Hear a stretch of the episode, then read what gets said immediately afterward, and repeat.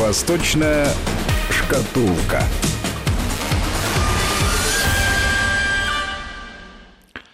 Студии руководитель школы востоковедения Высшей школы экономики Алексей Маслов. Алексей Александрович, здравствуйте. Здравствуйте. И Александр Андреев. Будем говорить сегодня о жизни Китая, и не только Китая, о том, что вокруг страны происходит. Начнем со съезда Компартии Китая, потому что ну, это очень важное событие в жизни страны, а в этом году это особенно важное событие, потому что обычно все предсказуемо, и все известно заранее, что, кто, кого назначит, причем известно известно бывает не то, что там за месяц или за полгода, известно за несколько лет.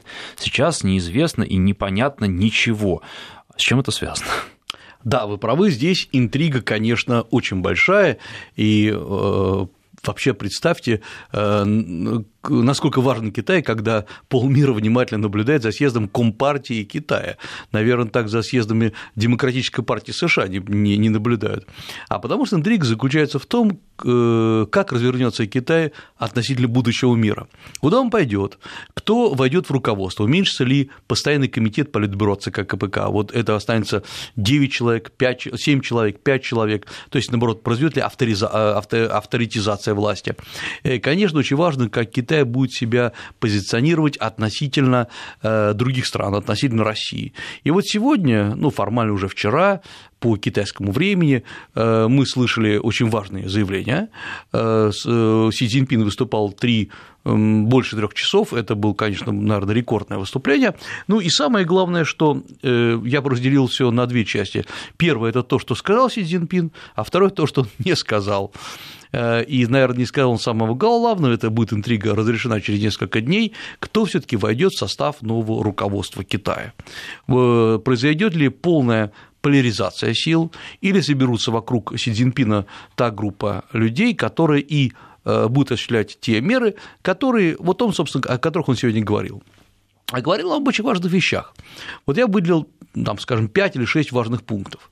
Ну, первый пункт, что Си Цзиньпин объявил, что продолжается строительство социализма с китайской спецификой, но в новую эру. Вот это вот строительство в новую эру, это и есть, наверное, ключевой момент, э, который изменяет ту позицию, которая была еще объявлена Дэн Сяопином. Вот это социализм с китайской спецификой, он обсуждал в течение 20, даже, может быть, больше 30 лет, э, и здесь никто не удивляется. Э, Си Цзиньпин же говорит, что, вы знаете, мы фиксируемся на социализме, социализм продолжается, то есть Китай продолжает социалистический путь, но в новую эру. Это значит, что Китай будет меняться – второй очень важный момент – это э, Си Цзиньпин опять говорит о социалистической демократии, и резко выступает против любой западной демократии и против любых попыток насадить эту западную демократию. И Си Цзиньпин в своей речи говорит, например, о э, продолжении контроля за, усилении контроля за интернетом, то есть здесь вполне понятно, что такое социалистическая демократия. Это, э, как ни странно, наличие партийной дискуссии, но на низовом уровне, но это не должно ни в коем случае выливаться ни в интернет, никуда. Третий важный момент – это момент, связанный с тем, что Китай начинает говорить о сообществе стран общей судьбы, это значит те страны, которые присоединились к китайскому проекту «Пояс и путь», и очевидно, что Китай будет им помогать, содействовать, а страны, которые не присоединились или тем более выступают против, не будут получать серьезной поддержки от Китая. И вот здесь мы видим, что вообще Си Цзиньпин выступает не просто как лидер Китая, он выступает как безусловный мировой лидер, который предлагает новую модель развития Китая для всего мира. Это, как он уже говорил и на Давосском форуме говорил, и э, вчера, э, это Э, равный доступ к ресурсам, равный доступ к энергоресурсам, к финансовым ресурсам, и Китай в этом плане радует как бы не только за себя, но и за всех других стран. Наконец, еще очень важный момент – это момент, а, связанный с, опять-таки, повторяется тезис борьбы с коррупцией. Э, я напомню, что на прошлом съезде, я понимаю, что не все помнят, чем закончился 17 съезд КПК, ли кто-то слеживает, но вот тот съезд, на котором Си Цзиньпин, собственно, пришел, э, был утвержден как генсек ЦК КПК, э, его основной тезис был тезис, что коррупция угрожает не только Компартии, но она угрожает даже будущему всей страны. И тогда многие подумали, что это такая, такой очередной лозунг, пустышка, э, но была не просто начата, начата по-настоящему борьба, борьба с коррупцией, была сформирована система этой борьбы. И ближайший соратник Си Цзиньпина который эм, по сути, возглавил, который возглавил партийную комиссию по партийной дисциплине при ЦК КПК Ван Сишань. Вот Ван Сишань и разработал систему борьбы с коррупцией, когда полетели головы и руководства провинции, и членов Политбюро, и ЦК КПК. То есть это действительно был серьезный удар. И поэтому сегодня, вот когда мы слышим заявление Си Цзиньпина, мы, э, в том числе от продолжения борьбы с коррупцией, э, заявление о том, что будем к 2035 году вот Китай должен завершить строительство э, среднезажиточного общества, так называемого общества Сяокан, это не просто заявление, Си Цзиньпин, в общем, абсолютно такой конкретный в плане не болтливый лидер, и, в общем, самое главное, что Си Цзиньпин сказал еще одну важную вещь, очень важную для всех. Он э, тоже сказал, что Китай будет продолжать, с одной стороны, реформы, Китай выступает за э, либерализацию э, экономики, Китай выступает за мир, свободный от агрессии, но при этом он также сказал, что к 2035 году должна быть завершена в целом э, реформа армии Китая, и Китай должен выйти на передовые позиции в плане вооруженных сил. То есть он тоже показал, что Китай готов себя защищать. Социализм с китайской спецификой. Можно ли сказать, что от социализма там остается все меньше и меньше, а э, вся эта конструкция является просто прикрытием именно китайской специфики, что мы в данном случае, когда они говорят об этом, мы должны понимать, что китайцы будут делать все по-своему, а уж там социализм, не социализм, это дело третье, мы будем делать, говорят китайцы, так, как выгодно нам и так, как мы считаем правильным, а вы должны с этим смириться, потому что у нас неплохие позиции в мире. Э, да, специфика здесь, пожалуй, ключевое слово, а социализм слово вторичное, можно построить и коммунистический, подставить коммунистический китайский специфика и капитализм, э, но как раз специфика – это очень важно.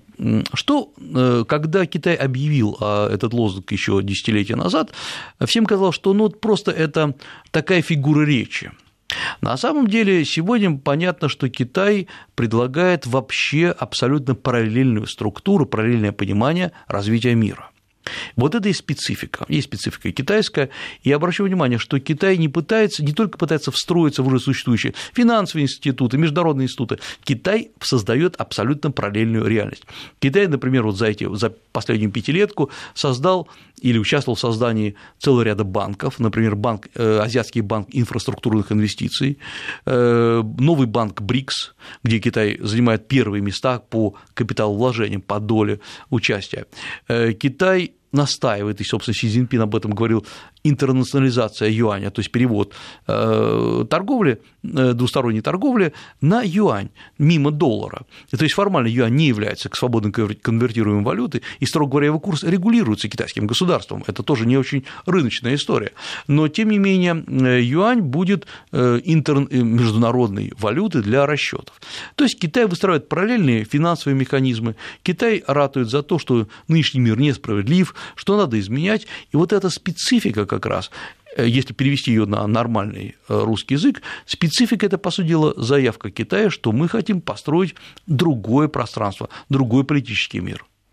В данном случае в ущерб, ну, наверное, в первую очередь Соединенным Штатам или нет? Они пытаются каким-то образом этот вопрос обойти, или они тоже показывают, что им на данном этапе развития Китая это уже не настолько важно, и они будут делать то, что они хотят сделать? Си Цзиньпин не упоминает сейчас Китай, вот по, э, США, по крайней мере, вот в этих речах, э, как своего основного там, союзника или противника. Э, конечно же, в реальности единственным реальным противовесом Китаю сегодня является США. Но противовесом очень особенным, потому что экономики настолько пересеклись, настолько идет активное взаимодействие, несмотря на постоянную политическую пикировку, что э, говорить о том, что э, есть какой-то вот э, Китай готов пойти на полный разрыв отношений, конечно, об этом говорить не приходится. Но ведь по сути дела э, единственное, что угрожает э, экономике США, контролю США, контролю над долларом, контролю над финансовыми ресурсами – это только Китай. Нет никакой другой страны в мире, которая могла бы бросить вызов США. И бросить не в военном плане, а вот именно потихонечку с разных сторон размывая позиции США. С одной стороны, кажется, это хорошо, ну, то есть э, мы имеем новый полюс, э, Китай в этом плане дает э, выбор, что ли, дает конкурентные преимущества, но ведь с другой стороны, Э, никто пока не может понять, насколько китайский мир будет лучше мира американского насколько вот эти правила, которые Китай предлагает, а на самом деле они пока очень размытые, лучше тех, которые, в которых сегодня живет западный мир, и э, в рамках которых развиваются э, и финансово-банковские институты, и международные институты. Ну и, конечно же, э, мы понимаем, что сегодня мир поляризуется за счет Китая. Есть вот эта группа стран, которые подписали различные соглашения в рамках участия в, конце, в проекте «Пояс и путь», в новый шелковый путь. Э, и есть страны, которые, есть такая группа мягких, мягких стран, которые, с одной стороны, сотрудничают с Китаем, например, Россия, но с другой стороны, которые не являются частью китайского проекта, у нас там свои проекты.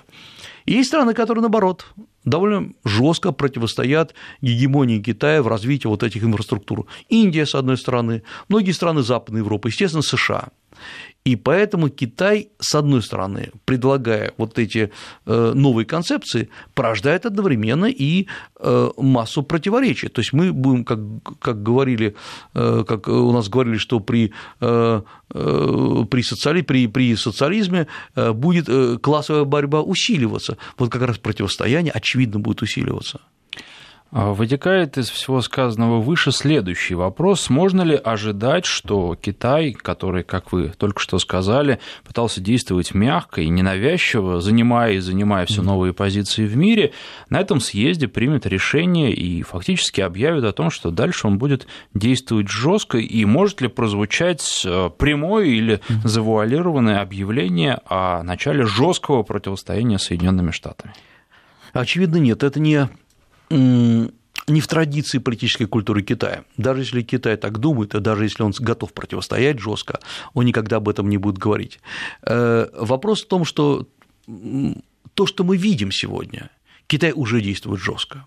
То, что Китай за последние 2-3 года заметно резко вышел за пределы своей территории, когда Китай сегодня, с одной стороны, размещает и военные базы в Джибуте, далеко от своих берегов, э, где, когда Китай проникает в экономики Аргентины, Бразилии, э, в экономики практически всех тех стран Юго-Восточной Азии, стран АСИАН, Китай активно действует на рынках Австралии, конечно, это же активная экономическая агрессия, и это один способ стабилизации внутренней политики Китая.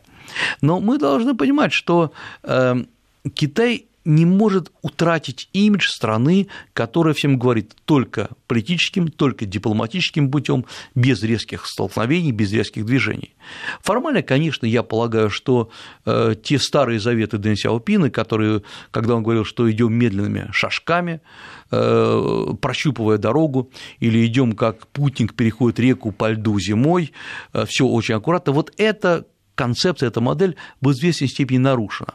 И не потому, что вдруг там пришел Си Цзиньпин решил вот быть таким э, слоном в посудной лавке. Нет, потому что Китай столкнулся с массой проблем э, за последние 15 лет. И проблемы начались не в, не в бытности Цзиньпина, они начались при прошлом лидере Ху Цзинтао, то есть резкое замедление, что было предполагаемо, но никаких адекватных мер для понимания того, а как дальше действовать.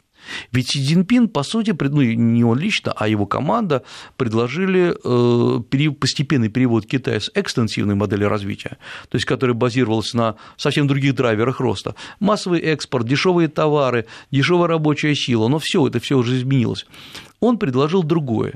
Это перевод страны на высокотехнологическую модель, когда Китай сегодня будет производить технологии, когда Китай будет э, в других странах строить дороги, контролировать их, строить, э, вкладывать в энергетику других стран. Вот что предлагает сейчас Китай.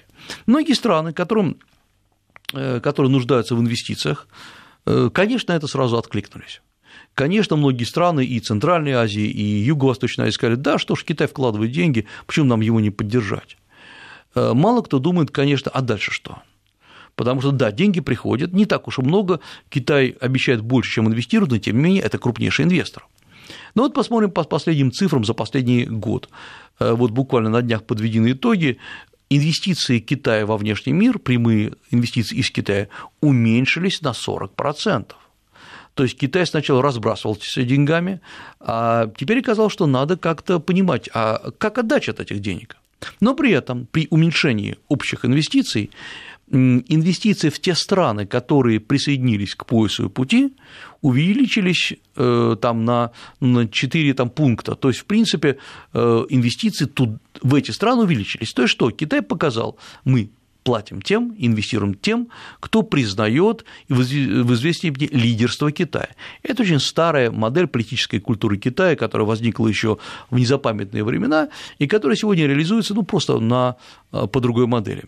То есть таким образом мы понимаем, что Китай не говорит об агрессии, он не говорит о не делает жестких заявлений, но по сути его поведение изменилось тотальным, кардинальным образом за последние пятилетия. Следующий вопрос, есть ли у них план? Потому что э, мы привыкли уже думать о Китае и смотреть на Китай как на страну, в которой все распланировано и которая знает, куда она будет двигаться дальше, даже если все вокруг об этом не подозревают. Так вот, есть ли у них какой-то план изменения дальнейшего и страны, и ее экономики, и ее позиции в мире, и можно ли предположить, что Китай на самом деле задумывает, хотя пока никому не говорит об этом, но что-то типа создания своей новой Бреттон-Вудской системы, которая будет работать э, в интересах Китая во всем мире? Э, вот на этот вопрос очень просто ответить. То, что мы сейчас видим, то, что заявляет Китай на конференциях, то, что Китай проводит под э, лозунгом, под маркой пояс, один пояс, один путь, или сильно правильно говорить пояс и путь, э, это и есть, собственно говоря, китайская, в кавычках, Бреттон-Вудская система, э, которая значительно менее структурирована, чем вот классическая Бреттон-Вудская система, но, тем не менее, Китай предлагает ее. Э, во-первых, Китай объявил свой план для своего собственного развития 2035 год, 2050 год. Китай собирается праздновать столетие китайской революции, то есть, напомню, что КНР была основана в 1949 году, то есть формально к 2049-50 годам э, должны быть завершены целый ряд этапов развития страны. К 2035 году Китай должен решить проблему выхода Китая на уровень вот это общества равной э, средней зажиточности, Сяокан. То есть, конечно, план есть, но он очень размыт. И это тоже особенность Китая. Китай всегда предлагает план таким образом, что его в любой момент можно корректировать. Вряд ли Си Цзиньпин хочет вдруг оказаться в роли Хрущева, который пообещал к 80 году построить там социализм, коммунизм, и э, ему этого не удалось. Китай не намечает никаких, э, по крайней мере, для визуально, нету явных экономических параметров, Э, есть только общее рассуждение, общие декларации. Я уверен, что, в общем, здесь э, вряд ли ошибусь, когда скажу, что в Китае есть довольно точные параметры экономического развития для внутреннего пользования. Э, устранение внутренней бедности, устранение внутренних противоречий, устранение противоречий между бедными и богатыми, объем инвестиций в разные страны, наступление на разные рынки, перехват инициативы и так далее. Ведь, по сути дела, э, Китай не все удачно идет. Ну, например, да, но при этом Китай за счет своих некоторых шагов может кардинальным образом изменить мировую экономику в отдельно взятой области. Вот приведу простой пример. Буквально сейчас, вот на днях оказалось, что э, поползли вверх рынки на э, цены на металлы мировые, мировые, мировые рынки пошли вверх. А почему? Потому что долгое время Китай э, пытался перехватить, и в известной степени перехватил производство металла, металлов, металлоизделий, металлоконструкций. Делалось это очень просто. Брались под очень небольшие проценты кредиты в китайских банках, поскольку это была государственная система, вкладывали в строительство э, китайской металлургии, черной металлургии, цветной металлургии, и производство металлов в Китае за счет жутко э, дешевых кредитов было очень дешевым само по себе. И э, поэтому и цены в мире ползли вниз. Как только Китай решил эту задачу, как только он вышел на рынки, как стал их контролировать, все, можно уже не брать дешевые кредиты, э, производство металлов стоит в Китае формально столько же, сколько в любой другой стране мира, все, значит, цены отпущены. То есть Китай сегодня может играть с ценами в мире. Вот поэтому я думаю, что сегодня Китай уже понял, как регулировать мировые цены и вообще мир. Китай должен сейчас э, отрегулировать юань, создает свою, как мы уже говорили, банковскую финансовую систему, создает свой лагерь, который, зону, зону комфорта, в котором комфортно работать. Ну и, конечно, потом будут приниматься, наверняка перейдет Китай к разным э, э, системам соглашений по регулированию и, скорее всего, будут выстраивать новую систему международных отношений. У нас полторы минуты до перерыва на новости. Вы сказали, что та система, которую предлагает Китай, в данный момент менее структурирована. Это потому, что они пока еще не знают, как это все будет в деталях, или наоборот, потому что они знают, и а, миру не понравится, как это все будет, поэтому не стоит э, сразу говорить обо всем и все рассказывать. Я уверен, что скорее второе, чем первое, потому что э, Китай все знает, но китайское мышление еще устроено по-другому.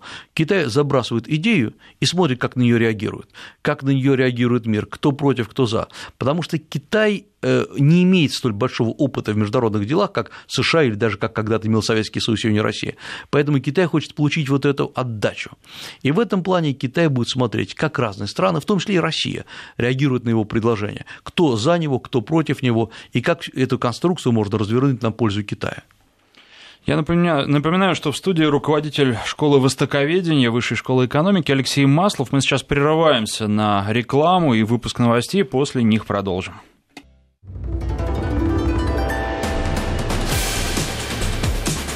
Восточная шкатулка. Руководитель школы востоковедения Высшей школы экономики Алексей Маслов и Александр Андреев. И давайте отвлечемся на некоторое время от э, высоких материй и поговорим о вещах, которые, наверное, россиянам очень понятны. Если пойти ну, практически в любой известный э, Московский парк или на Красную площадь, если пойти в Царицыно, в Коломенское, там в выходные дни, и не только в выходные дни, вы увидите массу китайцев, китайских туристов, организованных. Есть гид с табличкой, за ним идут человек 15-20, а, выходят из автобуса, садятся в автобус и а, с интересом наблюдают за теми местными жителями, которые прогуливаются по парку, смотрят на архитектуру, что-то говорят, но обычно непонятно. Вот. А мы можем видеть в аэропортах уже таблички на китайском языке. Я уверен, что нас сейчас слушают э, масса людей, у которых подрастают дети. Вот стоит ли а, детям сейчас учить китайский язык? Насколько это перспективно? Это очень перспективно, не потому что я, я э, учил китайский язык, здесь надо как раз хороший пример. Понимаете, например, когда я изучал китайский язык, а я заканчивал 80-е годы МГУ с китайским языком, а, тогда этот язык был, хотя формально был живой, он был мертвый язык, в том плане, что никто не думал, что можно взять, сесть и полететь в Китай, там через 6,5 часов оказаться в Пекине и покалякать на, на китайском языке. Это был язык газет, э, каких-то абстрактных э, научных журналов. Сегодня это живой язык, и самое главное, это язык, на котором не просто говорят, на нем публикуется масса научной литературы. Э, неважно, вы будете работать в области физики, архитектуры или э, биологии, вы сможете читать статьи на китайском языке. Э, ну и плюс к этому, учитывая, что сегодня за пределами Китая проживает как минимум, наверное, от 90 до 100 миллионов человек, китайцев, э, ну и внутри, и сам по себе, собственно, китайское население составляет э, почти полтора миллиарда человек, конечно, это язык, на котором сегодня не просто говорят, на котором пишет интернет, это второй по распространенности язык в мире, и эм, почему это еще очень важно? Пока никакого реального китайского нашествия, в кавычках, мы не видим. Речь не идет о том, что... То есть это все мелочь, то, Нет, то что, это... мы видим. Да, это ерунда все, что вы, это все ерунда. И потому что китайцы, как ни странно, пока еще не поехали серьезно по миру. Есть вот по последним данным э, китайских туристов в мире, которые выезжают, по-моему, по прошлому году 6 миллионов человек. Это мало, но относительно всего населения Китая а внутренний китайский туризм составляет почти 120 миллионов. Вот эти 120 миллионов перемещаются постоянно. И это не люди, которые ездят в командировку, а вот эти туристы, которые откуда там поехали из Пекина посмотреть на терракотовую армию Тиншихуань в город Сянь. Э, но средний слой китайского населения увеличивается. Он составляет 275 миллионов человек. Это те люди, которые хотят путешествовать, которые хотят ездить, которые готовы покупать, которые готовы платить за свои развлечения. И вот э, не случайно по всему миру э, пришел, есть такая тенденция под названием China Friendly. Это вот когда не просто, как в аэропортах, есть э, таблички на китайском языке, но где, я уже, например, столкнулся в одном из аэропортов э, в Москве, где девочка русская, которая торгует в одном из бутиков, э, говорит по-китайски. Да, это не перфектный китайский, но она говорит потому, что есть клиенты из Китая. Я думаю, что в общем китайский язык – это, безусловно, он будет конкурирующим языком будущего вместе с английским. Есть еще один парадокс. Да, конечно, английский язык – это язык международного общения сегодня, но людей, для которых английский является родным, меньше, чем китайцев. Если мы возьмем США, даже, казалось бы, так полностью англоязычная страна, ну, наверное, больше половины людей говорит на английском как не на родном. Там и испанский язык, и масса других языков. Вот поэтому, э, ну, и китайцы э, тоже большие молодцы в этом плане. Э, китайцы всячески продвигают китайский язык они стимулируют его изучение по всему миру. И в мире существует более 300 так называемых институтов Конфуция, которые предлагают изучение китайского языка либо за очень дешево, либо за бесплатно, но одновременно Китай через эти институты, равно как и через другие структуры, транслирует свою идеологию. И эм, э, поразительно, что, ну, это понятно, Китай не очень хочет через эти структуры готовить специалистов по Китаю, то есть людей, которые смогут, могут работать с Китаем, а людей, которые могут покупать у Китая, торговать с Китаем. То есть в данном случае наличие этих структур не заменяет существенного фундаментального изучения Китая, там, как делают это китаеведение. Я думаю, что в любом случае всем нам, и особенно тем э, людям, которые сейчас, вот, детям, которые заканчивают школу, предположим, они в этом году закончат и поступят в университеты, через 6 лет после бакалавриата и магистратуры выйдут в такую живую реальную жизнь, э, они столкнутся с миром китайским или, по крайней мере, миром азиатским. И к нему надо готовиться. И китайский язык – это способ подготовки. А, тогда следующая крайность, а, если а, мы знаем примеры, когда у нас было очень много экономистов, юристов, и они в итоге оказывались потом многие не удел и не могли найти работу, на которую рассчитывали, когда шли учиться. С китайским языком не выйдет так же, что сейчас все вот наш эфир послушают, да и не только наш, и бросятся учить китайский, и специалистов будет переизбыток. Или язык настолько сложен, что переизбытка все равно не будет, многие очень быстро сломаются. Ну и последний вопрос, а вообще в каком возрасте нужно начинать учить китайский для того, чтобы как следует его выучить? Ну вот, например, у нас считается, что все так или иначе учат английский язык. Есть ли переизбыток людей, которые говорят на английском языке? Конечно, нет. Ведь э, человек, который учит китайский язык, не обязательно должен ну, быть вот, китаистом. Э, к английскому применима такое, такая фраза э, «язык – это не профессия». Вот к тем, да. кто идет э, учиться на лингвиста, обычно относится так. Ну вот, ну что ты идешь время тратить, потому что ты получи профессию, а язык ты как-то вроде дополнительно выучишь. Э, лингви... Вот как раз лингвист – это профессия это, по крайней мере, научная специальность. А вот знать язык английский, просто свободно им говорить, это не значит, что вы будете специалистом по английскому. Это инструмент для вашего карьерного роста, для изучения, исследования. В конце концов, вы можете знать английский, читать на нем художественную литературу э, или просто общаться в любой стране мира.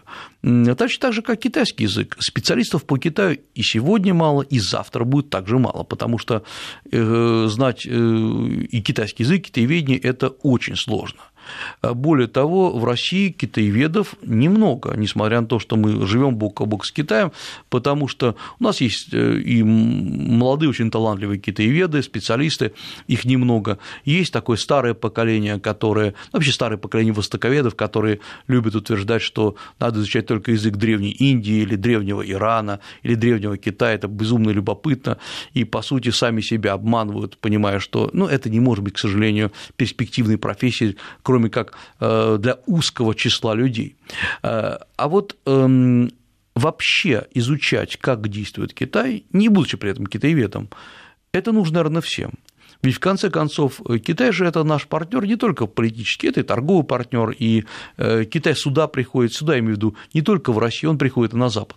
Поэтому нам же надо изучать, а как мыслят эти люди, что у них в голове, как они относятся к реальности, что для них ценно, Насколько ценны те категории, которые для нас ценны? Насколько понятие «не убий», «не обмани» применимо для иностранцев?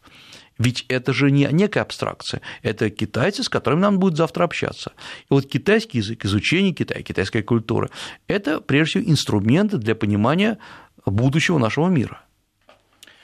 Теперь такой вопрос сравнения э, Японии и Китая, потому что Японию мы знаем про технологический прорыв, мы знаем о качестве японской техники, японских автомобилей, и сейчас э, видно, что японцы могут сами что-то создать действительно ценное, причем ценное для всего мира. Вот э, на следующей неделе токийский автосалон открывается, и там будут показывать в основном какие-то концепты новых машин. Это это все безумно интересно, причем устраивается это вроде бы как японцами для японцев, но весь мир на это смотрит, с удовольствием а, едет туда и приезжает оттуда а, в хорошем смысле слова шокированным. О китайцах другое какое-то представление, они э, копируют, причем когда-то хорошо копируют других, когда-то не очень хорошо. А можно ли ожидать, что Китай будет развиваться таким же образом и достигнет таких же высот, сможет сам сделать что-то, свой продукт а, качественный, а, даже наиболее качественный в мире? Это очень тонкий, сложный вопрос, потому что Китай, безусловно, достигнет не таких же высот, а друг... не таких же высот, а других высот. А проблема Китая заключается не только в копировании. А проблема заключается в том, что, с одной стороны, Китай научился доводить кем-то созданные вещи до идеала. Не случайно Китай очень много закупает новых технологий э, и э, потом доводит их до ума, перепродает. Китай один из крупнейших экспортеров технологий во внешний мир. Но пока Китай сам по себе не сделал ничего сверхъестественного. Э, хотя Китай, с одной стороны, построил э, самый мощный компьютер там в мире, даже два их сейчас, э, вот эти суперфреймы, но при этом, ну, по сути, он просто нарастил мощь, процессорную мощность. Пока Китай ничего своего не сделал именно в технологическом прорыве. Но он сделает, и это понятно почему. Для того, чтобы делать технологический прорыв, нужно как минимум три фактора. Первое – это абсолютно современно подготовленные люди. Э, и Китай и это не первое поколение, а второе, третье, то есть нужна научная школа.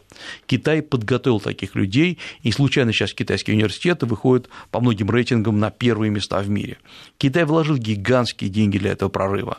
Э, и сегодня есть уже, на мой взгляд, та категория, которая в дальнейшем подготовит этот прорыв. Алексей Александрович, давайте сейчас поставим запятую, прервемся буквально на пару минут на рассказ о погоде, а потом продолжим с того же места.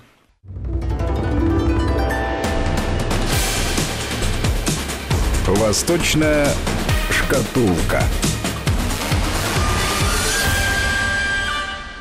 Напоминаю, что в студии руководитель школы востоковедения Высшей школы экономики Алексей Маслов. И, Алексей Александрович, вы говорили о том, что китайцы уже подготовили свое поколение ученых, которые дальше будут толкать науку, ну и, собственно, экономику страны вперед. А что еще? Да, это был первый шаг. Второй шаг – это создание современных лабораторий, причем лабораторий не изолированных, а интегрированных в мировые процессы. Э, поскольку сегодня практически невозможно работать в такой изоляции, где-то э, в полностью секретной лаборатории делать открытия в области физики, там, ядерной физики и так далее.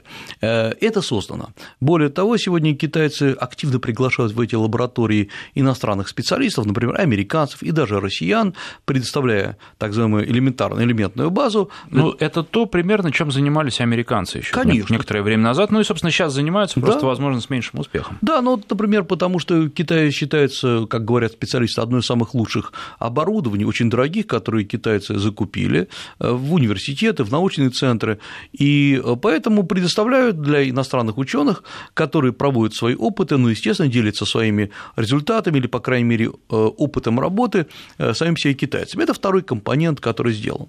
Ну и, кажется, еще очень важный третий компонент – это всемирная поддержка государства не только в области капиталовложений вот в ученых, в лаборатории, а, так сказать, в менеджмент всего этого дела.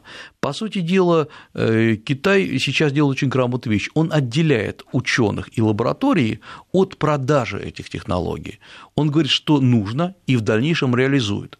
Ну, и это, пожалуй, наверное, это, конечно, отголоски этого социализма. Но, кстати говоря, я напомню, что также развивались и при Советском Союзе многие технологии. Ученые не должны были бегать, кому продать вот свои разработки.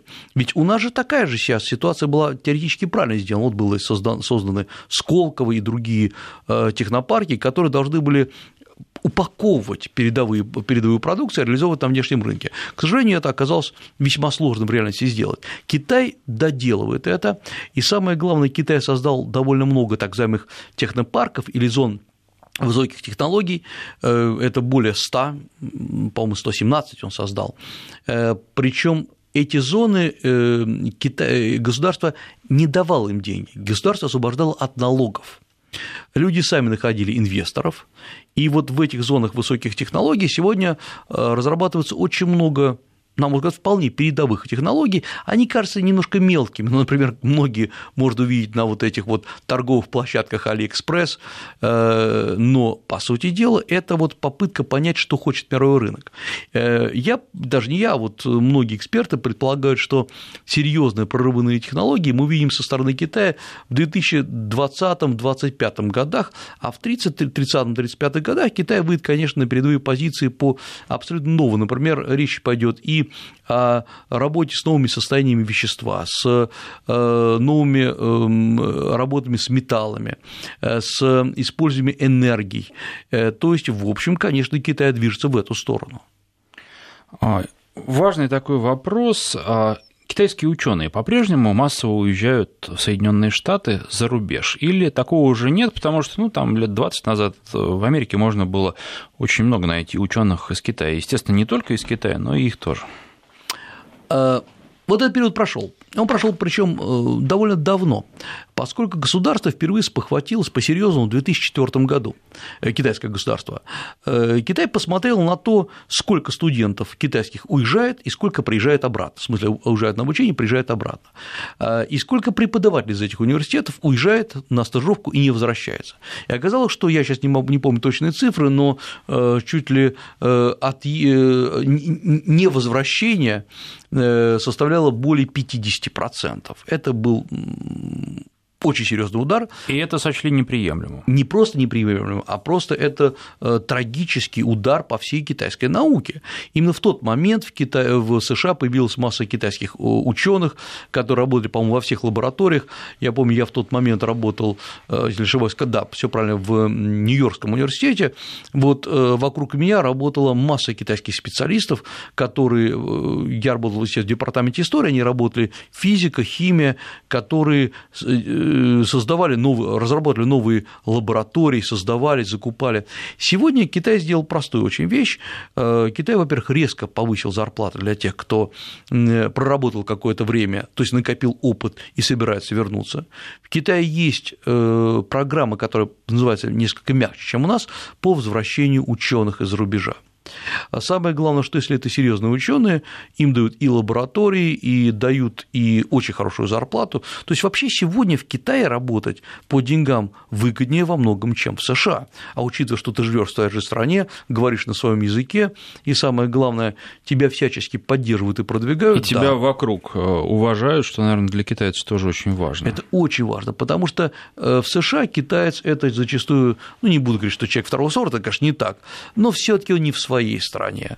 Э, Все-таки это та страна, где э, структура питания другая, для китайцев это важно. Ну, в некотором смысле все равно нужно бороться за выживание, причем ты проигрываешь местным жителям по многим параметрам, по языку, да много почему. А понимаете, ведь надо понять, что э, отъезд ученых, отъезд специалистов – это особый вид миграции. Э, это миграция не для того, чтобы заработать чуть больше денег, хотя, конечно, на это рассчитывают. Это миграция получить лучшие условия для исследований, для преподавания, э, уменьшить э, социальную напряженность, в которой живет человек. И вот если мы посмотрим массу опросов, которые проводятся среди американских, эм, среди людей, которые уехали в США на преподавание или на изучение, и китайцы, и русские, многие говорят о главное о том, что, что их подвигло на это, это условия проживания и условия труда. И вот поскольку китайцы решили этот вопрос, и я вас уверяю, сегодня работа таких крупнейших университетов, как Фуданский университет в Шанхае, Пекинский университет, университет Синьхуа в Пекине, ну, это по своим сервисным услугам, по проживанию, по зданиям, это ничем не хуже крупнейших американских университетов. Конечно, они не уезжают. Более того, Китай добился того, что в Китае потянулись западные специалисты. И сегодня китайский университет наполнен американцами, русскими. Вот как Китай сумел за десятилетия перестроить э, свою систему и науки, и образования, привлекая специалистов. То есть все стало с ног на голову, точнее, э, с головы на ноги. Ну, это для кого как, собственно. А что касается, возвращаясь к сравнению с Японией, менталитет китайский и японский сильно отличается. С одной стороны, тесно живут, и там, и там людей много, а места мало, но э, при этом Китай огромный, а Япония очень маленькая менталитет очень сильно отличается. Э, ну, во-первых, генетически японцы и китайцы – это не одно и то же, хотя внешним наблюдателю кажется, что они похожи, вышли вообще, э, так сказать, из одной корзинки. Нет, это разные племена, у них разные наборы ДНК, гаплогруппы разные, э, поэтому они разные и в том числе и по менталитету. Но если говорить вот о реальном бытовом, бытовой психологии, японцы не хотят расширяться – и единственные крупные э, японские диаспоры за пределами Японии – это те, которые проживали в Бразилии, это как раз связано со Второй мировой войной. Японцы, наоборот, приезжают в Японию, китайцы расширяются. Э, у э, китайцев есть чувство обиды, национальной обиды, и Китай хочет доказать, что это великая страна с великим потенциалом. Япония никому уже ничего не хочет доказывать, она решает свои проблемы. И в этом плане, конечно, Япония страна эм, спокойная, в известной степени, если брать вот в целом, э, рисовать такую глобальную картину, э, это угасающая страна. Это не значит, что она развалится завтра ни в коем случае. Это страна, которой уходит в какую-то вот вечность уже.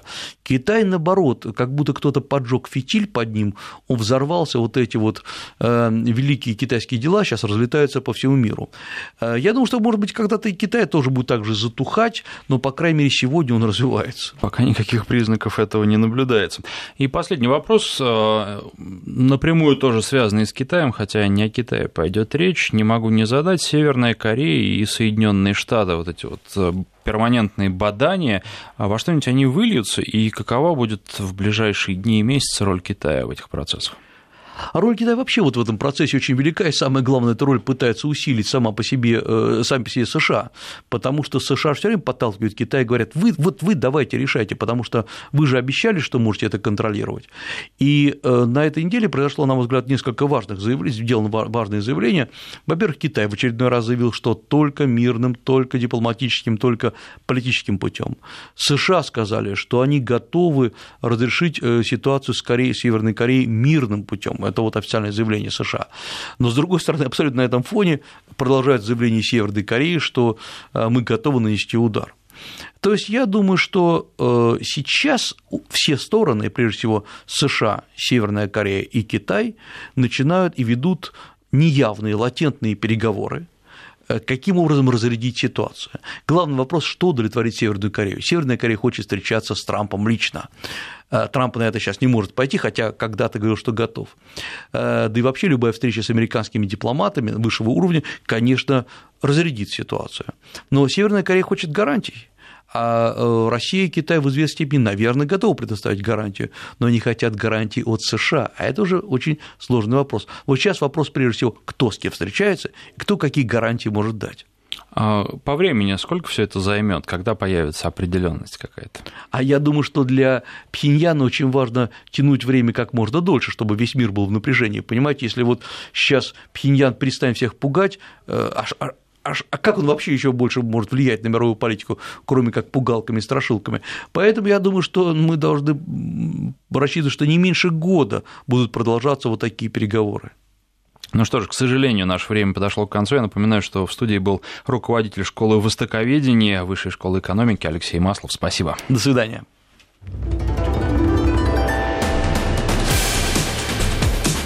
Восточная шкатулка.